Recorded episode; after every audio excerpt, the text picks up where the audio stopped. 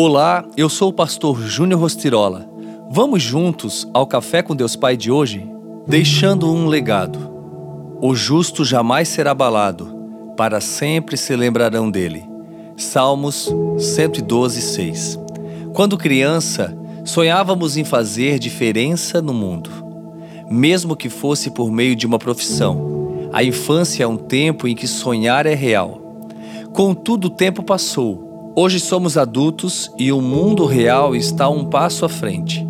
É verdade que muitos têm uma profissão e uma vida bem-sucedida, e em breve serão lembrados não como super-heróis, mas sim como pessoas que deixaram uma história, ou seja, um legado para outras gerações. Então hoje quero pensar na construção de uma história linda que podemos deixar para os nossos sucessores. Muitas pessoas acham que o mais importante é deixar dinheiro, bens materiais, status social, para que nas gerações futuras as pessoas se lembrem delas. No entanto, nenhum recurso superará a nossa justiça. Tudo que nossos filhos e as pessoas que nos cercam precisam é saber que fomos pessoas justas diante de Deus. É sobre isso que fala o versículo que lemos.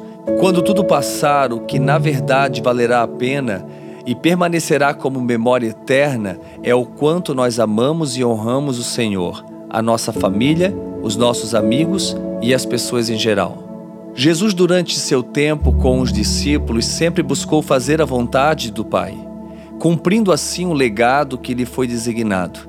Portanto, o legado é mais do que deixar coisas para aqueles que nos cercam é deixar inspiração de justiça para que sejam capazes de gerir suas vidas com equilíbrio e transmitir esse mesmo comportamento aos seus descendentes.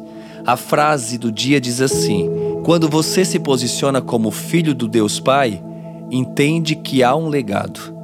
Pense nisso e deixe um legado para as próximas gerações. Oremos. Pai, em nome de Jesus eu oro em favor desta vida para que ela seja uma agente de transformação. Senhor, eu profetizo que através dela o Senhor irá gerar mudanças em muitas outras vidas e que essas mudanças trarão transformação de realidade. Essa é a minha oração em teu nome, Jesus. Amém.